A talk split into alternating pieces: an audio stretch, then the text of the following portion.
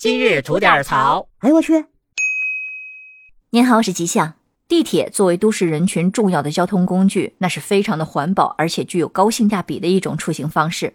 但是您遇到没遇到过这种情况？比如说进站后因为临时取消了行程，没有搭乘地铁；再比如出错了站，或者是临时需要出站上厕所这种情况，这时候过同站的闸机都是需要被重新刷卡扣费的。就像最近成都的一位胡先生，他就是在未搭乘地铁的情况下，在同一个站点刷卡进站。因为一些特殊情况，隔了几分钟后又迅速离站，但还是被收取了两块钱的费用。对此，胡先生认为这种收费呢，并没有任何形式的告知，所以他认为是不合理的，并且觉得地铁应该进行人性化的票务规则调整，要方便那些因为临时需求进了站但是没有搭乘地铁的乘客。而此事一出呢，引起了很多人的共鸣。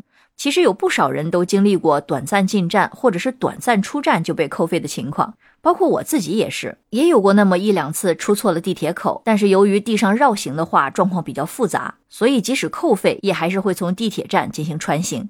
而对于地铁同站进出是否应该设置合理的限时免费服务，那人们的态度其实也各不相同。一部分人认为确实应该更人性化一些。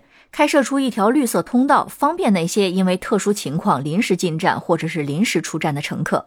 但还有一部分人认为，成年人就应该为自己的行为买单。同站进出不收费，一定会有人钻空子，哪怕是有时限，因为只要七八分钟就可以出站给地铁周边的人送完东西再转回来了。所以这个口子呢是绝对不能开。其实，在很多年前，不少城市的地铁站同站进出都是不收费的，但当初也会有不少的弊病。比如说夏天有进站蹭冷气的，站内乞讨的，或者是单纯在站里等人的，等等等等。因此后来就开启了同站进出按最低收费标准收费的规定。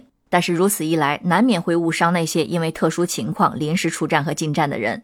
不过也有一些城市已经做出了一些政策优化。比如说，上海的地铁之前就发布了新规，说若是乘客临时有需求，在十分钟内进出同一个地铁站，是可以到车站服务中心进行免收三块钱票务费的处理。但如果超过了十分钟，或者是非本站进出的，是不予受理的。这一新规呢，也赢得了不少网友的称赞。而对于地铁同站进出限时免费的这种模式，是否适合全国推广呢？其实有专家指出，同站进出限时免费这种人性化的规定，是有助于降低乘客的出行成本，提高乘客对地铁服务的满意度。但这种模式呢，又确实增加了地铁的运营成本，因为需要增加车站工作人员的数量，以应对乘客的咨询和办理业务。另外呢，管理难度上也会相应的加大。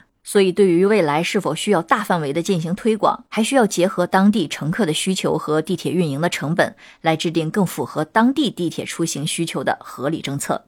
那对此您怎么看呢？